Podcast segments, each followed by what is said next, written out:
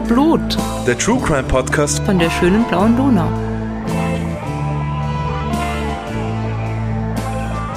Hallo, wir sind wieder da, die Podcast-Posse mit Wiener Blut, eurem Lieblings-True Crime Podcast von der schönen blauen Donau. Und die Podcast-Posse sind Claudia und Rita. Hallo. Hallo.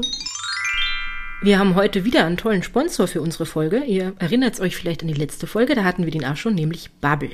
Und Bubble ist eine Sprachlern-App, mit der jeder ganz leicht eine neue Sprache lernen kann. Bubble ist die weltweit erfolgreichste Sprachlern-App und sie hat es sich zum Ziel gemacht, Menschen über Kulturen hinaus zu verbinden und in Austausch zu bringen. Alle Lerninhalte von Bubble werden von einem Team aus Sprachexperten und Expertinnen erstellt und orientieren sich an realen Situationen.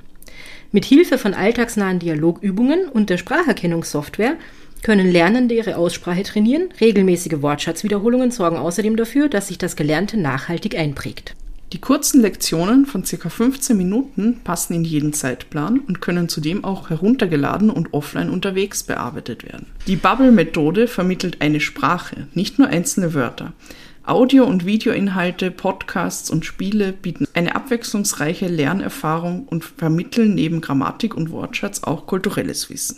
Wenn ihr all Lust habt, eine neue Sprache zu lernen, dann nützt doch die Sprachlernmethode, die funktioniert, mit unserem Code SPANNEND. Wenn ihr nämlich mit diesem Code auf bubble.com slash audio ein Jahresabo abschließt, dann bezahlt ihr nur sechs Monate und bekommt weitere sechs Monate gratis. Also ein halbes Jahr bezahlen und ein ganzes Jahr lernen. Mit dem Code SPANNEND. Dieser Code ist gültig bis zum 31. August 2022 und ihr findet den Link, den Code und alle weiteren Infos natürlich wie immer in den Shownotes. Und wie immer haben wir Fancy Drinks, die die Claudia diesmal für uns besorgt hat. Mhm. Claudia, was hast du da Schönes in deiner Dose? Seit ich diese Plakate überall in der Stadt gesehen habe, war ich total aufgeregt. Es gibt Eistee in der Geschmacksrichtung saure Apfelringe, was mhm. total geil ist. Mhm. Hoffentlich.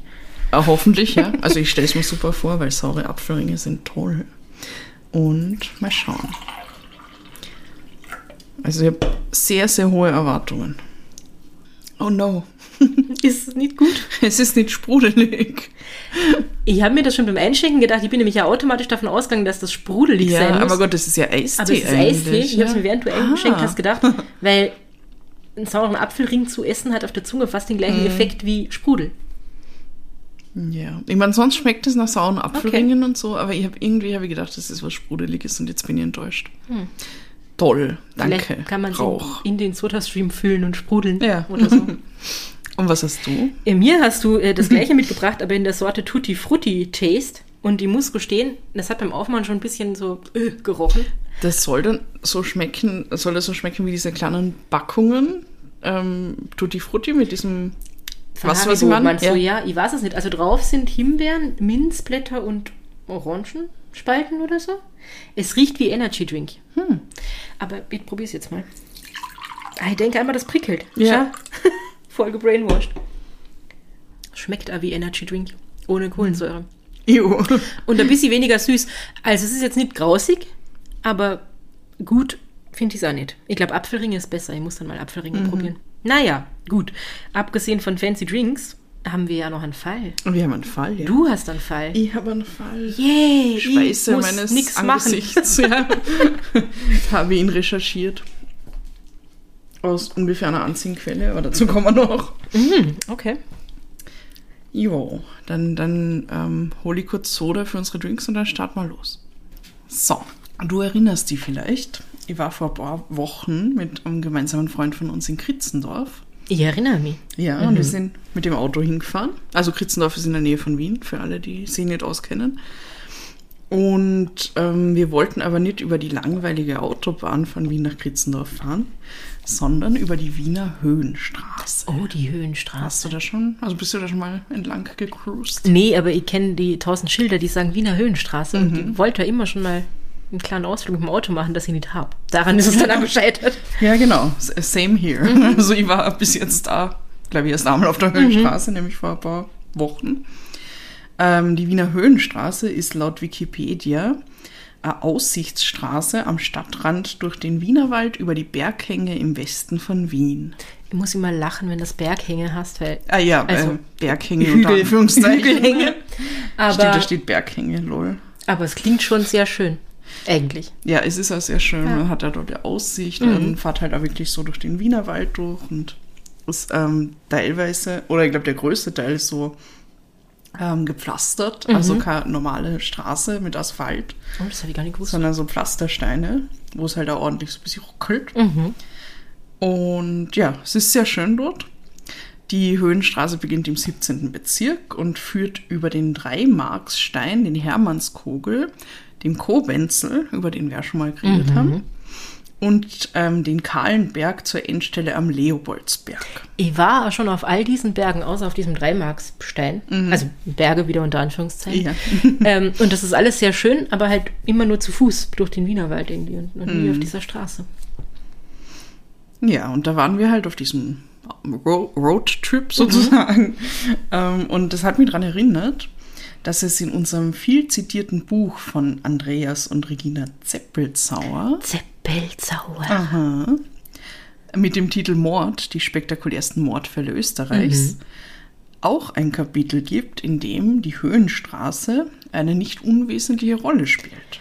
Ich erinnere Hast du das mal? Ja, ich, ich wollte gerade sagen, ich habe dieses Buch zu Hause, natürlich, weil ich glaube, das ist so das Standardwerk irgendwie. Habe aber schon so lange nicht mehr äh, was äh, das reingeblättert, dass ich mich, ich kann mich dunkel erinnern, dass es um die Höhenstraße irgendwo mal ging. Ich könnte jetzt aber nicht einmal mehr sagen, obwohl ich es bestimmt gelesen habe vor zwei Jahren oder so, Ja. was genau jetzt dieser Fall sein wird. Aber ich finde es schön, dass wir wieder so back to the roots wieder auf unser Grundlagenwerk zurückgreifen. Back to the Zeppelzauers. Ja. Ja. Und was auch sehr interessant wird an diesem Fall ist, es wird nämlich auch um Andreas Zeppelzauer himself gehen. Was wirklich? Aha. Dann habe ich das vielleicht doch nie gelesen. Ja, Cool. das ist ganz lustig. Deshalb reden wir mal über den, den Herrn Zeppelzauer. Wer ist das eigentlich? Also, er ist Autor, offensichtlich, von diesem Buch Ja. und auch von anderen Büchern. Und er ist weiters Journalist und Fotograf.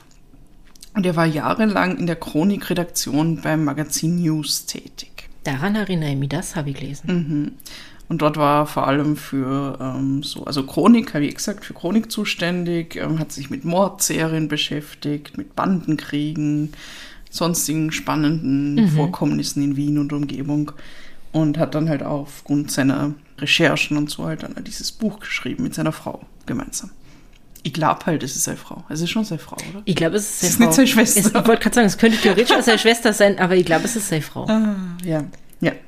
Aber vielleicht ist das wie mit dem Sprudel im saure Äpfel, der ST. Man geht einfach automatisch davon aus. genau. Egal, es geht jetzt eh nur um ihn. Ich glaube, er ist also heute schon im Ruhestand, bin aber nicht sicher. Also man findet da jetzt irgendwie nichts mehr auf Google über ihn, außer dass er das News-Magazin irgendwann verklagt hat, aber weil er äh, irgendwie, er, war- er war freiberuflich angestellt und das war eigentlich nicht rechtens anscheinend. Dann haben sie der Sozialversicherung noch für Geld zahlen müssen. So Ah, okay. naja, anyways. Ist egal für die Geschichte, weil wir gehen jetzt zurück in das Jahr 2004 und damals war der Andreas Zeppelzauer auf jeden Fall noch bei News. Und wir beginnen die Geschichte an einem Dienstag, den 7. September 2004. An dem Tag sitzt der Andreas Zeppelzauer in der Redaktion von News und nimmt dort ein Telefonat entgegen. Am anderen Ende ist ein Mann, der seinen Namen nicht nennen möchte. Dafür hat er aber anscheinend eine super Story für den Zeppelzauer. Aber zuerst möchte er von Andreas Zeppelzauer wissen, äh, also er stellt ihm nämlich eine Frage, und zwar, was waren die größten Waffenfunde in der Zweiten Republik? Und der soll jetzt recherchieren und ihn dann zurückrufen und ihm die passende Antwort sagen. Lustiger Typ. Ich möchte ein Spiel mit dir spielen. Und der Andreas Zeppelzauer ist natürlich neugierig dann. Also ich glaube, er ist sich da noch nicht so ganz sicher, was das alles bedeuten soll, aber ruft halt mal zurück zehn Minuten später. Es ist nicht überliefert, ob er bis dahin jetzt die Antwort recherchiert hat oder ob ihm das einfach wurscht war und er einfach gefragt hat, was willst du eigentlich? Auf jeden Fall kommen sie jetzt ins Gespräch und er erfährt äh, bei dem Telefonat, dass der anonyme Anrufer angeblich viele Waffen hat. Und er möchte diese Waffen gerne an die Polizei übergeben. Genau, also er hat viele Waffen, er ähm, kann sie irgendwie nicht selber zerstören. Also, weil er, wie denn auch? Ich Ja. Keine Ahnung, verbrennen kann man sie, Wenn er jetzt gerade eine gut und so. Schrottpresse oder sowas Ja. hat. Ja. Und deshalb möchte er sie halt der Polizei übergeben und die sollen dann damit machen, was sie halt wollen. Und ähm, der Andreas Zeppelzauer nimmt ihn zuerst jetzt nicht wirklich ernst. Also der denkt sich halt so, okay, schräger Typ, naja gut, schauen wir uns das halt mal an. Vereinbart ein Treffen mit ihm und 45 Minuten später sitzt er schon in einem Café, wartet dort auf diesen mysteriösen Anrufer. Und der kommt dann da wirklich, er stellt sich als Werner N. vor, er ist 38 und er ist Inhaber der Schuldnerberatungsfirma zum Kuckuck. Ja. Ein toller Name. Ich wollte eigentlich gerade sagen, 45 Minuten später im Café, das ist schneller als ein Tinder-Date normalerweise. Ja, das, das war fix, das stimmt. Zum Kuckuck. Zum Kuckuck. Da weiß man auch nicht, ob man das scheiße oder lustig finden soll, dass er seine Firma so genannt hat. Es ist auf jeden Fall irgendwie schon lustig. Es ist auf jeden Fall auch kreativ. Also besser als Schuldnerberatung in. In, in Punkt. Ja. Ja.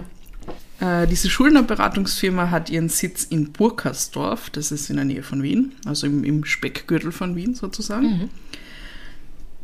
Und wo er da so vor den ähm, Andreas Zeppelzauer tritt, äh, bemerkt er, dass dieser Mann längliche Gegenstände, zwei längliche Gegenstände in der Hand hat und äh, um die hat er Handtücher gewickelt. Und sie gehen dann vom Café rauf in den ersten Stock, weil da hat der äh, Werner N. sein Büro. Und er gibt es die Handtücher von den Gegenständen runter. Es sind zwar Kalaschnikows, die er mal so dabei hat. Ja. Ja. Und ähm, der Werner N. beruhigt dann aber den, den Zeppelzauer, sagt ihm, er hat diese Waffen illegal, die darf er besitzen.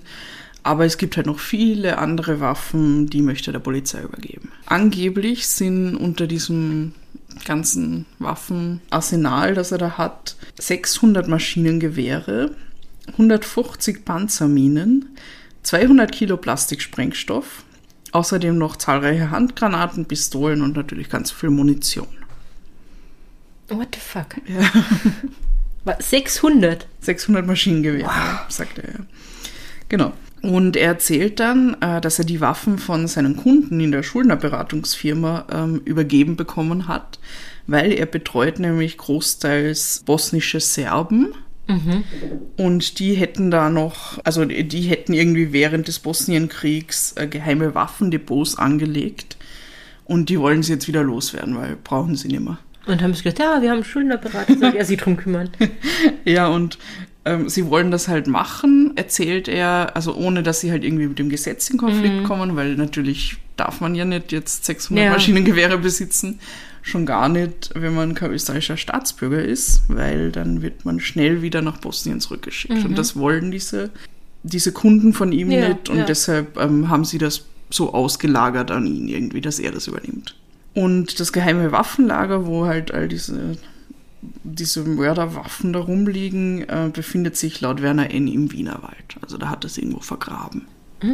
Ja. Sounds fishy. Irgendwie. Ja. Ich meine, das Loch, das du da graben musst, muss ja ziemlich groß sein für 600 Maschinengewehre. Ja, und das ist stimmt, ja noch nicht einmal alles.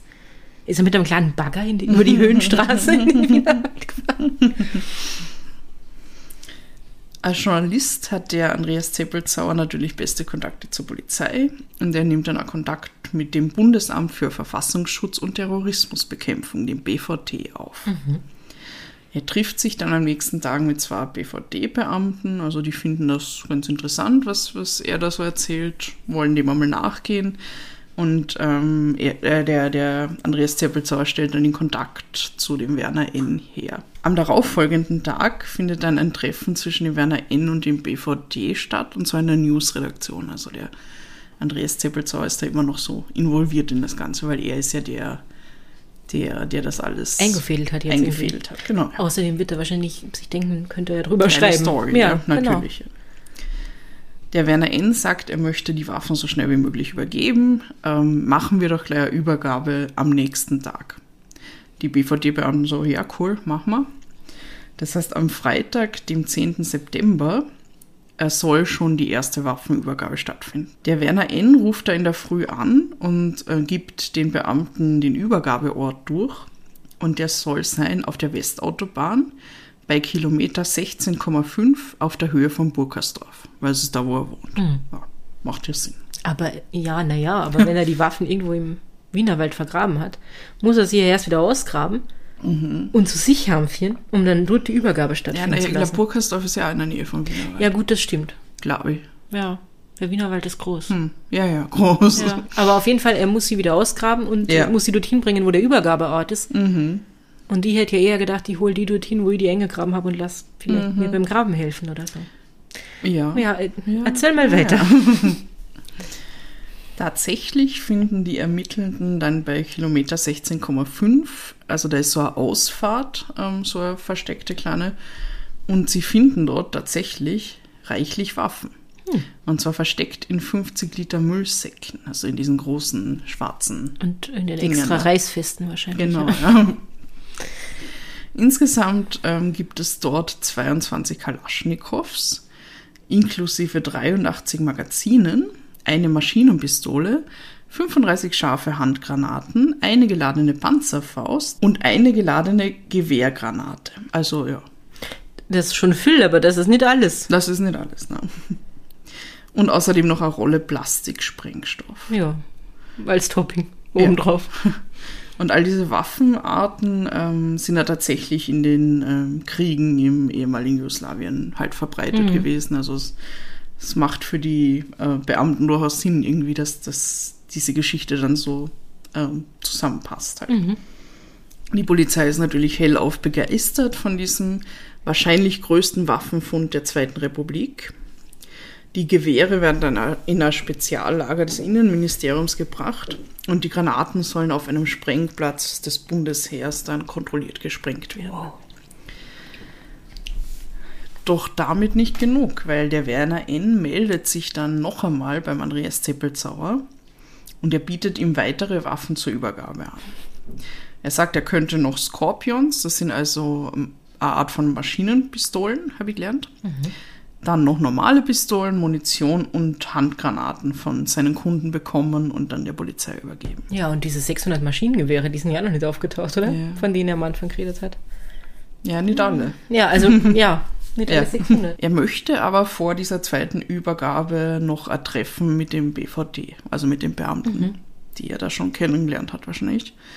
Und die Beamten sollen ihm außerdem auch noch eine Waffe genehmigen, die er dann bei sich führen kann, weil er hat nämlich Angst, also macht sich irgendwie Sorgen, dass da was schief geht. Hm, Dass seine Kunden es vielleicht auch nicht so gut finden, dass er Ja. ihre Waffen herschenkt. Und genehmigen sollen sie ihm deshalb, äh, weil der Werner N. nämlich eigentlich ein Waffenverbot hat. Ach, schau an. Ja, aber wieso?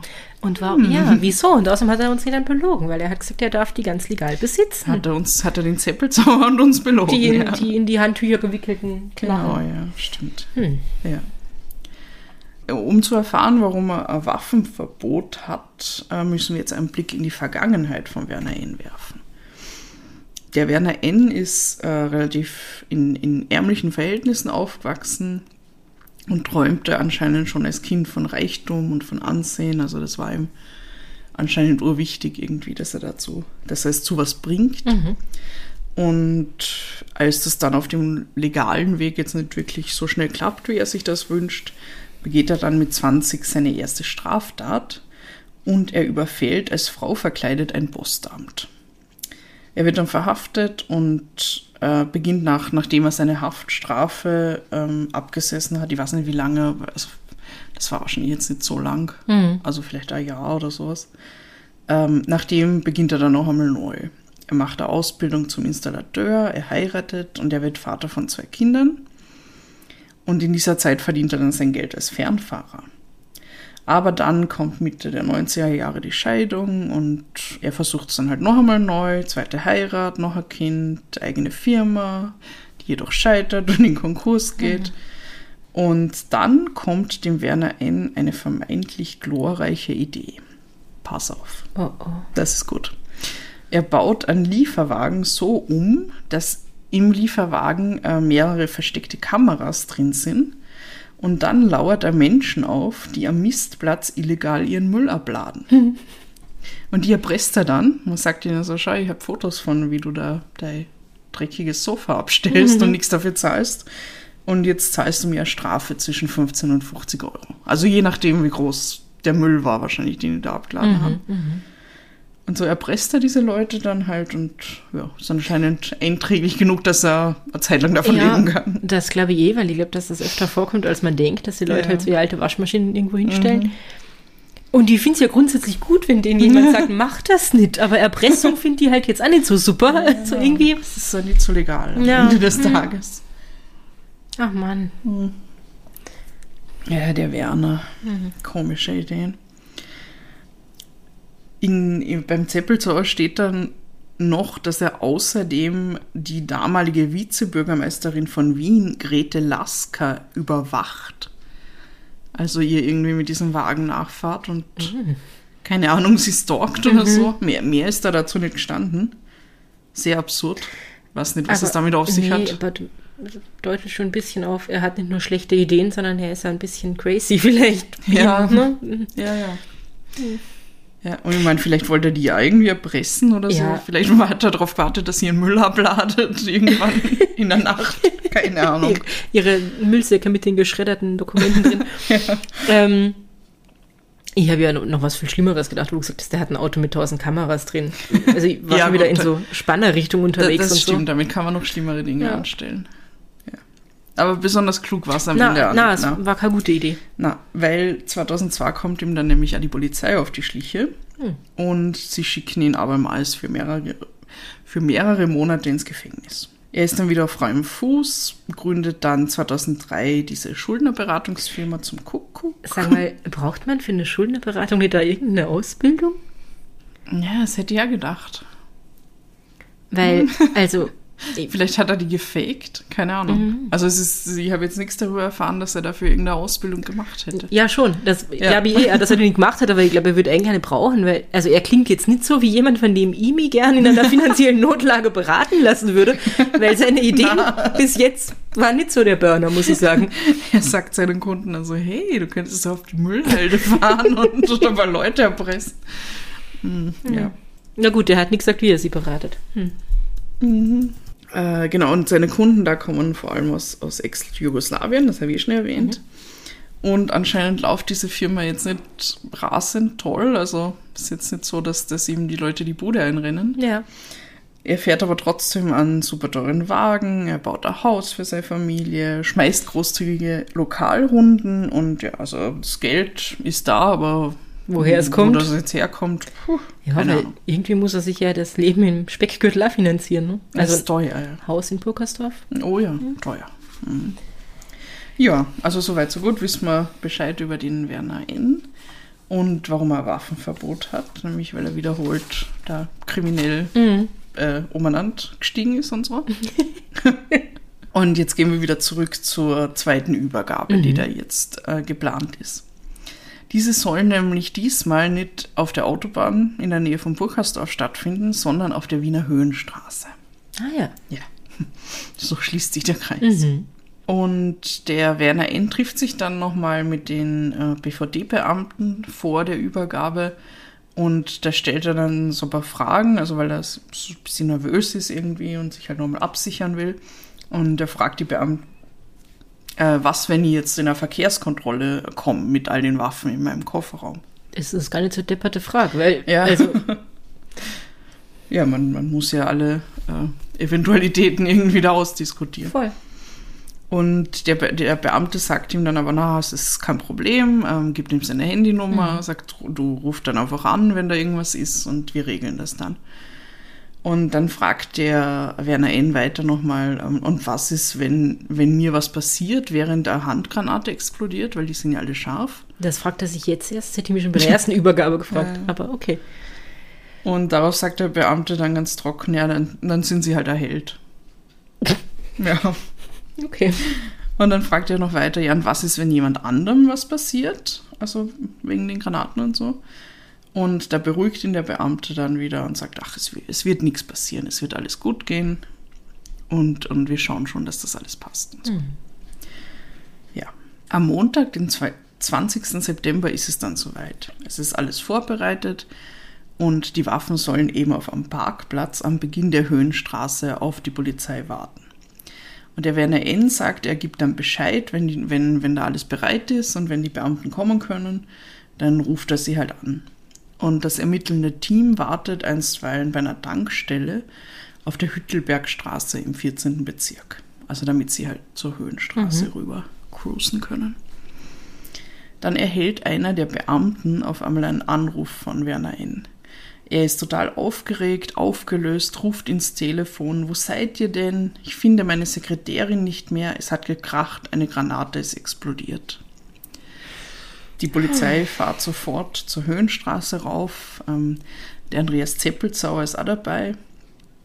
Und er beschreibt das Bild, das sich ihm da auf dem Parkplatz bietet, in seinem Buch so. Das möchte ich euch kurz vorlesen. Als wir beim Parkplatz eintreffen, steht ein weißes Auto dort. Von Werner N. keine Spur. Den BVD-Männern und dem News-Team wird schnell klar, dass aus der geordneten Waffenübergabe ein Blutbad geworden ist. Die Heckklappe des weißen Toyota Corolla ist geöffnet, die Frontscheibe ist zersplittert. Das Blech des Autos von hunderten kleinen Granatsplittern perforiert. Dahinter der anscheinend leblose Körper einer Frau, etwa Mitte 30, bäuchlings am Boden liegend, das Gesicht nach unten gewandt. Überall ist Blut, zerfetzte schwarze Müllsäcke, Handgranaten, ein riesiges Durcheinander. Im Kofferraum des Toyotas sind weitere Waffen zu sehen. Der Innenraum des Wagens ist komplett zerstört. Ein Beamter ruft die Rettung, dann sperren sie das Gelände ab. Zu groß ist die Angst, dass noch eine Granate explodieren könnte. Dann die große Frage: Wo ist der Informant? Werner N. ist nirgends zu sehen. Plötzlich ein Anruf von N. Er fragt mich, was los sei.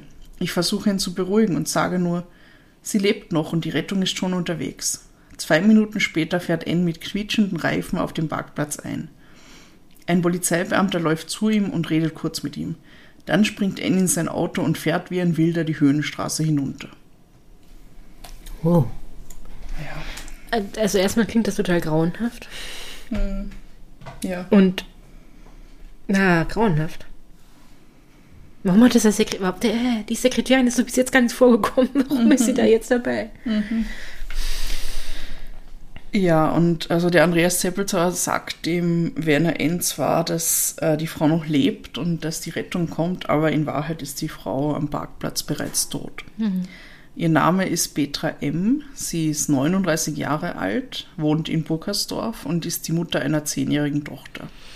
Und sie ist außerdem tatsächlich die Sekretärin von Werner N.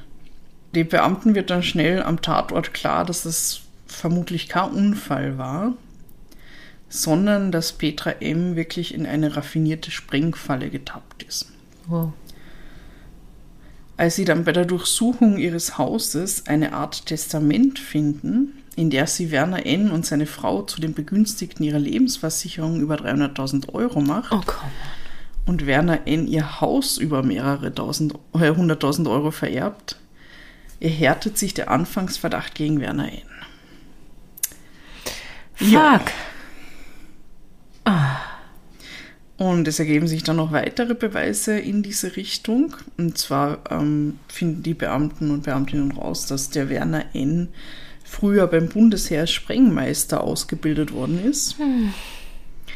Außerdem sind auch noch weitere Personen aus seinem Umfeld, darunter sein Bruder, unter mysteriösen Umständen ums Leben gekommen und haben ihm viel Geld vermacht.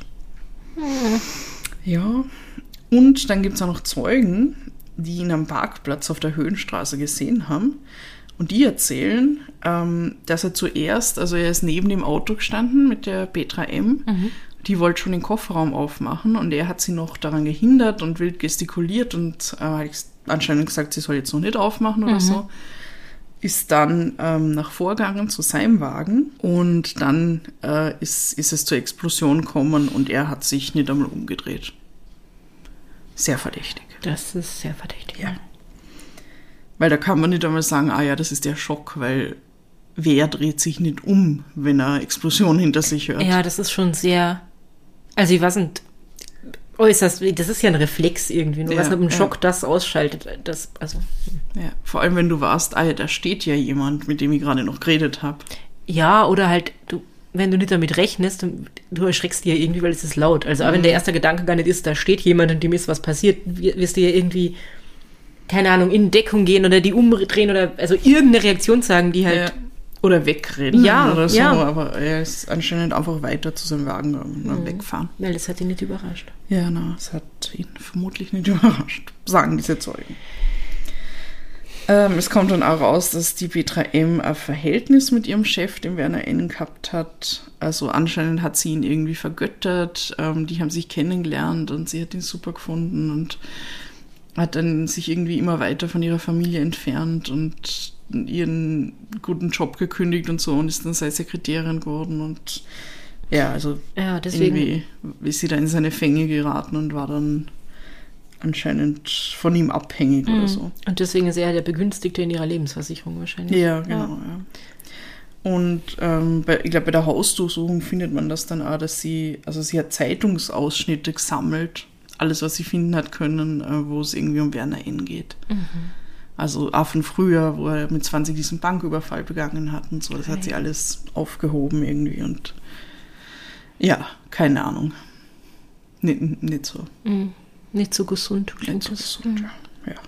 Was auch sehr bizarr ist, ist, dass der Werner N. direkt nach der Explosion dann zur Schule von ähm, der Tochter von der Petra fährt. Dort zeigt er der Direktorin das Testament.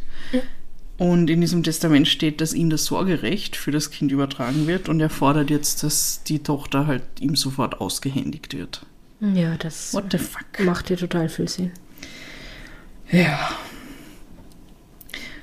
Also es ist alles total fishy und, und verdächtig Ja. und, und die Indizien gegen ihn sammeln sich und er wird dann verhört.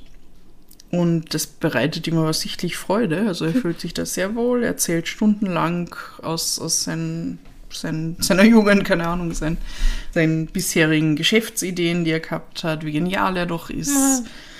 Und so weiter und so fort. Haben ja alles so gut funktioniert. Ja. Und außerdem präsentiert er äh, Dutzende verschiedene Versionen, was eigentlich da auf der Höhenstraße passiert ist. Aber keine von diesen Versionen sagt, ich habe meine Sekretärin umgebracht, sondern es ist immer Unfall, nur in vielen Varianten irgendwie. Und ähm, also er erzählt dann und dann ähm, merkt er, dass da irgendwie ein Widerspruch drin ist. Dann sagt er, ah, na, es war eigentlich so und fängt wieder von vorne an und erzählt was ganz anderes und so. Also es ist Fishy. es ist sehr ähm, irgendwie verworren und die Ermittelnden glauben ihn halt auch nicht. Also das, das da, da kommt nichts Konsistentes Ja. raus. Ich glaube immer nicht. Die Ermittelnden glauben nämlich viel mehr, dass eine Granate so präpariert worden ist, äh, dass sie halt jederzeit dann explodieren konnte, wenn man diesen Kofferraum aufmacht. Ja. Und die Polizei kommt dann zu äh, folgenden potenziellen Tathergang. Sie sagen, der Werner N. hat die B3M beauftragt, ihm bei der Übergabe der Waffe zu helfen und hat dann eben diese Granate so präpariert, dass sie scharf ist, sie in den Kofferraum gelegt und dann der Petra M gesagt, ähm, sie soll dann ähm, jetzt mit der Ausladung der Waffen beginnen. Natürlich erst, wenn er jetzt einen Sicherheitsabstand Ja, zu ihr hat. Und als sie dann den Kofferraum öffnet, explodiert die Granate und tötet sie sofort. Und dann kommt noch was Groteskeres und Wahnsinnigeres raus. Nämlich, dass zwei Monate vor der Explosion die Petra M. beinahe im Keller ihres eigenen Hauses gestorben wäre, weil sie dort giftige Dämpfe aus Natriumchlorid und Salzsäure eingeatmet hat. Ja, hat man ja immer im Keller stehen, ne? Ja, und wer war damals zufällig vor Ort? Hm, könnte es der Werner gewesen sein? Der Werner war da, ja. Und der Werner war dann auch ähm, im Keller, also er war der, der sie dann ähm, irgendwie gerettet hat. Aber er hat laut seiner eigenen Aussage 30 Minuten gebraucht, um Tische im Keller wegzurücken, damit er dann zu der Petra M kommt und sie rausholen kann. ja. Ja, 30 Minuten. Und die Petra M ist dann auf der Intensivstation gelegen für mehrere Tage, hat das dann aber ähm, überlebt. Nur ist sie dann halt zwei Monate später bei der Explosion getötet worden. Das macht mich so fertig. Mhm. Diese arme Frau, die halt einfach ein bisschen besessen von dem Typen war, wahrscheinlich, und Mhm. halt irgendwie hörig oder was denn. Naja. Ja, und angeblich hat sie einer Freundin dann erzählt, dass sie Angst hat vor dem Werner N., also nach diesem Keller-Unfall, Ah, ja. Unfall unter Anführungszeichen. Ähm, hat sich aber dann anscheinend irgendwie nicht von ihm lösen können. Und das finde ich spannend, weil ich mir nämlich noch gedacht habe, okay, wenn sie da keinen Verdacht schöpft oder halt nicht schöpfen will, wie auch immer, dass sie dann vielleicht noch mehr sich an ihn bindet, weil er ihr das Leben gerettet hat. Ja, genau. Hätte auch ein Effekt sein ja. können irgendwie. Ne? Ja. Also der Mordverdacht gegen Werner N. erhärtet sich immer mehr. Und trotzdem beschließt der zuständige Untersuchungsrichter dann seine vorläufige Freilassung. Why do? Und äh, das regt den Andreas Zeppelzauer dann auch sehr auf. Der erhält dann sogar Polizeischutz, weil er nämlich auch belastendes Material an die Polizei geliefert hat, ähm, damit Ja. Werner N. halt in den Knast geht. Ja, ja, war es einfach zu viel. Ne? Ja. Und der ruft, also der Werner N. ruft ihn dann auch an, also steht in dem Buch irgendwie, ähm, als er aus dem Gefängnis kommt und droht ihm und so. Und also es ist, glaube ich, nicht ganz unbegründet, dass er da Polizeischutz kriegt. Ja, voll. Und die Polizei ermittelt jetzt natürlich weiter. Sie äh, finden immer mehr Indizien, die darauf hindeuten, dass äh, der Werner N. ähm, seine Sekretärin da umgebracht hat. Nämlich äh, beispielsweise den Suchverlauf äh, von seinem Computer. Der Werner N. googelt nämlich gern Dinge wie seltsame Unfälle, tödliche Missgeschicke, getarnte Morde, Anwendung chemischer Substanzen, Gefahren von Chlorgas, Sprengstoffunfälle, Umbauen von Handgranaten, Sprengstofffallen und so weiter. Könnte ein Mails-Verlauf sein. Oder deiner vielleicht, nachdem du dafür recherchiert hast. Also ja, es ist, es ist schon recht eindeutig. Man sieht also den Verlauf. Also es beginnt halt mit seltsamen Unfällen, tödliche Missgeschicke und endet dann mit Sprengstofffallen. Also das ist halt auch der Verlauf, den er dann anscheinend Ja, genommen hat. ja. Mit, äh, wir probieren es mal im Keller da mit diesem Gas und schauen, was da passiert. Und wenn das nicht geht, schauen wir weiter.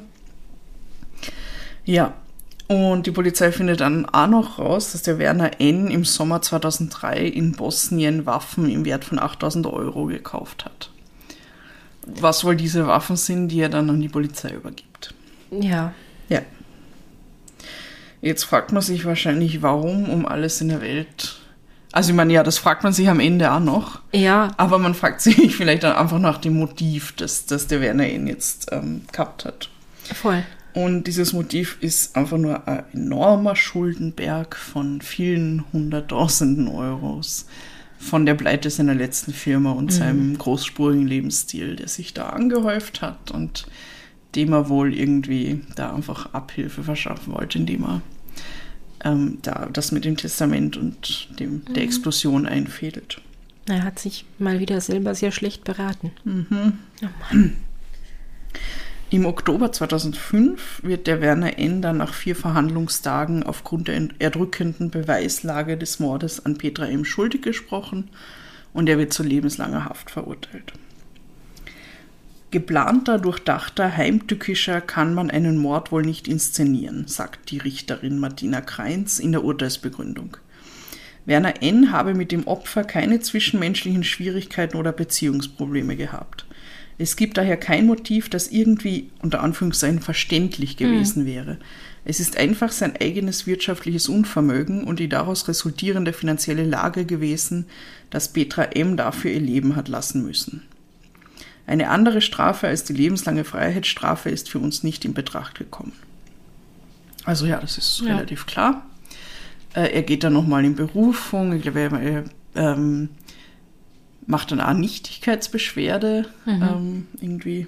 Aber das wird alles, also da fahren sie alle drüber. Das ist, äh, ist alles ähm, gegenstandslos. Und er wird dann letztendlich rechtskräftig verurteilt. Kommt zuerst nach Stein, später nach Garsten. In der Kalau ist er auch mal zwischendurch. Also kommt ganz schön rum in, in den österreichischen Gefängnissen. Und was auch sehr skurril ist noch am Rande, 2018 gründet er dann die österreichische Gefangenengewerkschaft. Äh, und er lässt sie sogar ins Vereinsregister eintragen. Und ähm, da muss man ja immer angeben, wer diesen Verein äh, leitet, also wer ihn ins Leben ruft und so. Und da hat er sich einen, einen ganz tollen Titel gegeben, nämlich nennt er sich Generalanwalt Werner N. Ja. Ja. Das ist wahrscheinlich so zu dem Abschluss genauso gekommen wie zu seiner Ausbildung als Schuldnerberater. Ja, möglich. Und er ist ähm, all die Jahre, also ich weiß jetzt, wie es jetzt ist, weiß ich nicht, ich nehme an, er ist immer noch im Gefängnis, aber man hat jetzt schon länger nichts mehr von ihm gehört, aber ähm, die Jahre davor, also bis 2018 und so auf jeden Fall ähm, weiter von seiner Unschuld überzeugt, kämpft dafür, dass sein Verfahren wieder aufgenommen wird. Erfolglos. Ja. Ja. Und was auch interessant ist, äh, es werden dann nämlich auch Ermittlungen gegen die äh, Beamten vom BVBT da irgendwie ins Rollen gebracht, weil die sich ja jetzt, könnte man sagen, ziemlich unprofessionell benommen Mhm. haben. Dafür, dass sie jetzt Polizei sind und Terrorismus bekämpfen Ja. sollten und, und, und, und so. Hätte man vielleicht mal besser überprüfen können, wenn jemand Ja. kommt und sagt, hallo, ich habe Waffen. Wollt Ja, also die waren halt anscheinend überhaupt nicht misstrauisch. Die, Ja. die haben einfach nur dieses Waffenlager gesehen und sich gedacht, Jackpot, Mhm. ähm, größter Waffenfund der Zweiten Republik und da soll es noch mehr geben und, und, und der liefert uns das alles am Ja. Silbertablett und haben ihn halt überhaupt nicht irgendwie in Frage gestellt und haben sich praktisch von ihm an der Nase rumführen lassen da und, und waren irgendwie Statisten bei diesem vermeintlich perfekten Mord, den er da Ja. begehen wollte Krass. und begangen hat. Ja. Ja, es ist aber unklar, was dann da am Ende rauskommen ist, also wer sich das intern angeschaut hat und was damit passiert ist. Und Mhm. jetzt ist ähm, das, das, BVB, äh, das BVD ja sowieso Ja. am Arsch Ja. schon, schon länger und, und irgendwie neu strukturiert und keine Ahnung. Also ja, das, das ist es im Grunde. Wow. Ein verrückter Fall. Es ist total crazy. Es ist auch sehr crazy, dass ich den tatsächlich offensichtlich mir nicht im Detail durchgelesen habe, obwohl das Buch bei mir daheim steht, weil Mhm. ich habe nichts davon gewusst, außer dass da irgendwas mit Mord in der Höhenstraße drin Ja, steht. genau, das ist der Titel. genau. Ähm, mega crazy. Was, was für ein Irrer schon wieder. Diese arme Frau. Ja, Diese. Also, du musst halt echt das, das Glück haben, dass die nämlich so, sagen wir mal, unprofessionell sich verhalten oder so wenig misstrauisch sind oder die nicht mehr Mhm. überprüfen. Ähm, und es ist auch so eine absurde Idee, um einen Mord zu inszenieren, wenn man einen Mord inszeniert. Wie kommt man drauf, dass man nochmal 8000 Euro ausgibt und nach Bosnien fahrt und dort Waffen kauft, um dann diese abstruse Geschichte Ja. zu spinnen, weil er sich gedacht hat, ah, vielleicht kann ja noch irgendwie Geld dastehen, weil die diese Waffenlieferung da oder Waffenfund Mhm. ähm, hat. Also es ist ja total bizarr. Das würde ja alles unter Anführungszeichen einfacher gehen. ja. So. Ja. Man kann da jemanden weniger auffällig vergiften als mit irgendwelchen komischen Dämpfen im Keller. Also ich will ja jetzt keine Tipps geben oder so, ne? Aber der hat ja schon darüber hinaus, dass er offensichtlich einfach, weil er Geld braucht, bereit ist, jemanden umzubringen, auch noch Orge-Sachen in seinem Kopf, die nicht funktionieren, weil ja. es ist so bizarr alles und so unnötig groß und abstrus, was er sich ausgedacht hat. Ja. Aber er hat viel Fantasie. Das muss Ja, man ja, das lassen. ja. Also viel kriminelle Fantasie. Weil auch das mit diesem Wagen auf der Müllhalde und so, ich meine, auf das muss der erst einmal kommen. Ne? Ja, man muss sich ja Wer für macht denn sowas? Es ist total arg. Und man muss sich ja übrigens, um eine, um eine Post auszurauben, auch nicht als Frau verkleiden. Eine Brille und ein Bart würden es auch tun. Ja. Also offensichtlich, er übertreibt gern ein bisschen. Macht alles größer, Ja. als es sein müsste. Ja, ja, Größenwahnsinn. Ja. Das passt zu dem. Generalanwalt. Der Generalanwalt. Das ja. ist grauenhaft. Ja, es ist, es ist wirklich schlimm und also ja, die, die arme Frau hat sich da irgendwie in, in was verfangen bei diesem Ja, Irren ja. da. Boah. Und ich weiß nicht, ich habe das Gefühl bei uns hier nicht, aber wenn man andere Podcasts hört, da My Favorite Murder zum Beispiel, da gibt es so oft Fälle, wo irgendwer irgendwen umbringt wegen der Lebensversicherung. Mhm. Mit Typen, die irgendwelche Frauen dazu bringen, dass sie Lebensversicherungen ausstellen, wo sie die Begünstigten sind und, und also damit versuchen, Geld zu machen. Aber die Morde sind nie so bizarr wie das. Ja, also ja, und dann, er war ja verheiratet, ne? Sei arme Frau, wenn sie da dahinter gekommen ist, irgendwie Mhm. Ja, wahrscheinlich. ja, Und dann sicher. dieses Die arme Kinder Kind und seine Kinder Kinder, und das Kind von der, ja. von der äh, Petra. Ja, und dann wiederum hat das halt aber auch so dilettantisch abgewickelt dann, dass sie ihm halt sofort draufgekommen sind. All Ja. diese Spuren, wer löscht denn seinen Browserverlauf nicht? Gut, aber es war nicht Google, das war wahrscheinlich Lycos oder so. Ja, damals, ja, gut, Und, ja. und vielleicht wusste man noch nicht so genau, was ein Browserverlauf ist. Ja, und also, also einfach, dass es da Aber- Zeugen gegeben hat, Ja. die halt gesehen haben, dass er da ganz normal weggeht und ihr zuerst irgendwie verhindern will, dass sie den Kofferraum aufmacht und solche Sachen. Also das ist halt, Äh, Es ist ja, es ist, ja, Ja, ist total ja. dumm, aber es ist ja von Anfang an total riskant. Weil was, wenn die ihn genau überprüft hätten vom BVT, dann wäre er von Anfang an eingefahren. Also es ist ja ein totales Glück, dass er so leicht damit so weit gekommen ist irgendwie. Ja. Hat, also. Oh Mann. Ja, äh, wilde Geschichte. Crazy, crazy shit. ich habe noch nie was davon gehört gehabt. Also Ja. was, was, was da auf der Höhenstraße abgegangen Na, ist. ja, nicht. Holy fuck. Ja. Genau. Ja. Und der Zeppelzauber war mit drin. Ja, das ist geil. Also halt, das ist cool, dass er, also für ihn irgendwie, dass er so aus, aus nächster Nähe dabei war und dann darüber schreiben kann und so. Das ist schon irgendwie Ja. spannend. Ja, aber das, ah, ich glaube, wenn ich er wäre, würde ich mir dann auch halt am Ende denken, so, boah, hätte ich. Mit nicht ich- telefoniert vielleicht. Ja, hätte oder, oder irgendwie da, da genauer. Ich meine, ich weiß nicht, was er für Möglichkeiten gehabt hat. Da er ist ja nicht die Polizei. Na, ja, ja, eigentlich, wenn er den Kontakt herstellt, dann ist es an denen, den zu überprüfen. Ja, Aber ich kann ja. mir schon vorstellen, dass du dir vielleicht auch denkst, äh, hätte den Iren vielleicht einfach nicht zurückgerufen, Mhm. wäre das nicht so eskaliert. Dann hätte er halt irgendwas anderes probiert. Ja. Weil er wollte ja unbedingt anscheinend die Petra loswerden. Mhm. So. Ja, und was halt auch interessant ist, also was, was da halt nur angeschnitten wird ähm, in dem Buch, ist, dass, dass eben auch andere Leute in seinem Umfeld, Mhm. also was so eine alte Frau, die ähm, seine Familie, also er und seine Frau irgendwie gepflegt haben und dann war sie auf einmal tot und Und haben sie Bruder, geerbt und sein Bruder und haben sie geerbt und hm. Aber da war halt wahrscheinlich nie genug da, dass man Ja. irgendwas draus Ja. machen kann. Ja. Aber potenziell wäre da vielleicht noch mehr. Mhm. Keine Ahnung. Und, und es ist halt auch total arg, dass, dass der dann Jahre später immer noch darauf beharrt, dass er unschuldig ist. Bei der äh, Faktenlage Ja, oder und bei dieser- all diesen Indizien. Dieser Mann hat nicht so viel Sinn für die Realität, glaube ich. Ja, das stimmt. Ja. Ja. Ja, danke auf jeden Fall. Das Sehr war gern. sehr spannend. Ich bin ja, immer noch Quellen. auf die Höhenstraße. Entschuldigung. Ja, genau, wir müssen zur Höhenstraße ja. fahren. Tatortbegehung. Deine Quellen, ja. Äh, meine Quellen. Äh, Habe ich ja schon erwähnt, das äh, wunderbare Buch Mord, die spektakulärsten Mordfälle Österreichs, Psychogramme, Bilder und Berichte von Andreas und Regina Zeppelzauer. Belzauer. Ich glaube, ohne dieses Buch gibt es nur die Hälfte unserer Folgen. Oder Ja. so. Das ist schon ziemlich Das gut. ist immer ein guter Ausgangspunkt, Voll. wenn man was Neues finden will. ja. Oder halt die ganz bekannten Fälle sind natürlich auch drin. Mhm. Und äh, dann noch News, da war Artikel, also geht es vor allem um die, diese äh, BVD-Affäre. Ah, das warte, Blödsinn, das war das Profil. Ah, Profil, Artikel über die BVD, also dieses, Mhm. äh, diese Ermittlungen, die internen News ähm, und die kleine Zeitung. ja. Und der Standard. Und Wikipedia natürlich, Natürlich. as always. Also eh so die, die, die Standard-Dinge, äh, Ja. Die man ansteuert irgendwie. Cool. Also nicht cool, grauslich, aber Mhm. spannend. Und irre. Und ähm, ich würde mir eine Verfilmung anschauen.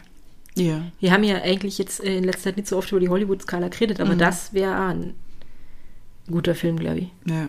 Vielleicht auch aus der Perspektive des Journalisten oder so. Ja, genau. Ja. Das könnte ich mir gut vorstellen. ja. Macht's das. Ihr macht's einen Film, ihr da draußen. Wir haben euch schon die ganze Storyline geliefert. Ja, Ja, und wenn ihr das nächste Mal über die Höhenstraße fahren solltet, dann denkt daran, was da passiert ist. hm, vorbei ist ein schönen Panorama. Mhm. Das Ja, das wirft da ein ganz anderes Licht auf die Höhenstraße. Ja. Ja, Ja gut, ähm, also ihr könnt über die Höhenstraße fahren, wenn das Wetter schön ist und euch das anschauen. Ihr könnt es einen Film machen, wir würden uns sehr freuen. Und dann könnt ihr uns aber auch noch Kontakt könnt ihr zu uns aufnehmen, wenn ihr wollt, in nächster Zeit. Über unsere Kanäle. www.podcastpossi.at. Da gibt es ein Kontaktformular, da können Sie uns hinschreiben. Dann äh, können Sie uns auf Instagram kontaktieren, das sind wir Podcast Possi Vienna. Und dann können Sie uns an unser Possi-Phone schreiben, das ihr mir endlich wieder mal anschauen sollt. Oh Gott. Das Possiphon hat eine Das Telefonnummer. Ja. Äh, da könnt ihr SMS und äh, WhatsApp-Nachrichten und Signal und Telegram-Nachrichten Und Bilder und Videos und Sprachnachrichten und was ihr halt dahin schicken wollt. Ihr könnt alles machen, nur nicht anrufen. Und zwar unter folgender Nummer 0043 677 6346 6263. Wir freuen uns, äh, wenn ihr was von euch hören lasst Ja. oder lesen oder sehen. Genau. Ja, dann sehen wir uns. Also ich meine, wir hören uns in zwei Wochen, wir sehen uns in zwei Wochen. Wir sehen uns vielleicht auch schon vorher. ja, vielleicht. Ja. ähm, Seid jetzt so unenthusiastisch geklungen. ich freue mich immer, wenn ich die sehe. ich freue mich auch immer, deswegen war ich gerade so schockiert, dass du sagst, wir sehen uns jetzt in zwei Wochen wieder. ähm, also wir reden das nachher hinterher aus, wenn wir uns wiedersehen und ihr da draußen hört uns in zwei Wochen wieder. Und bis dahin, habt's euch lieb und habt's uns gern. Bye. Bye.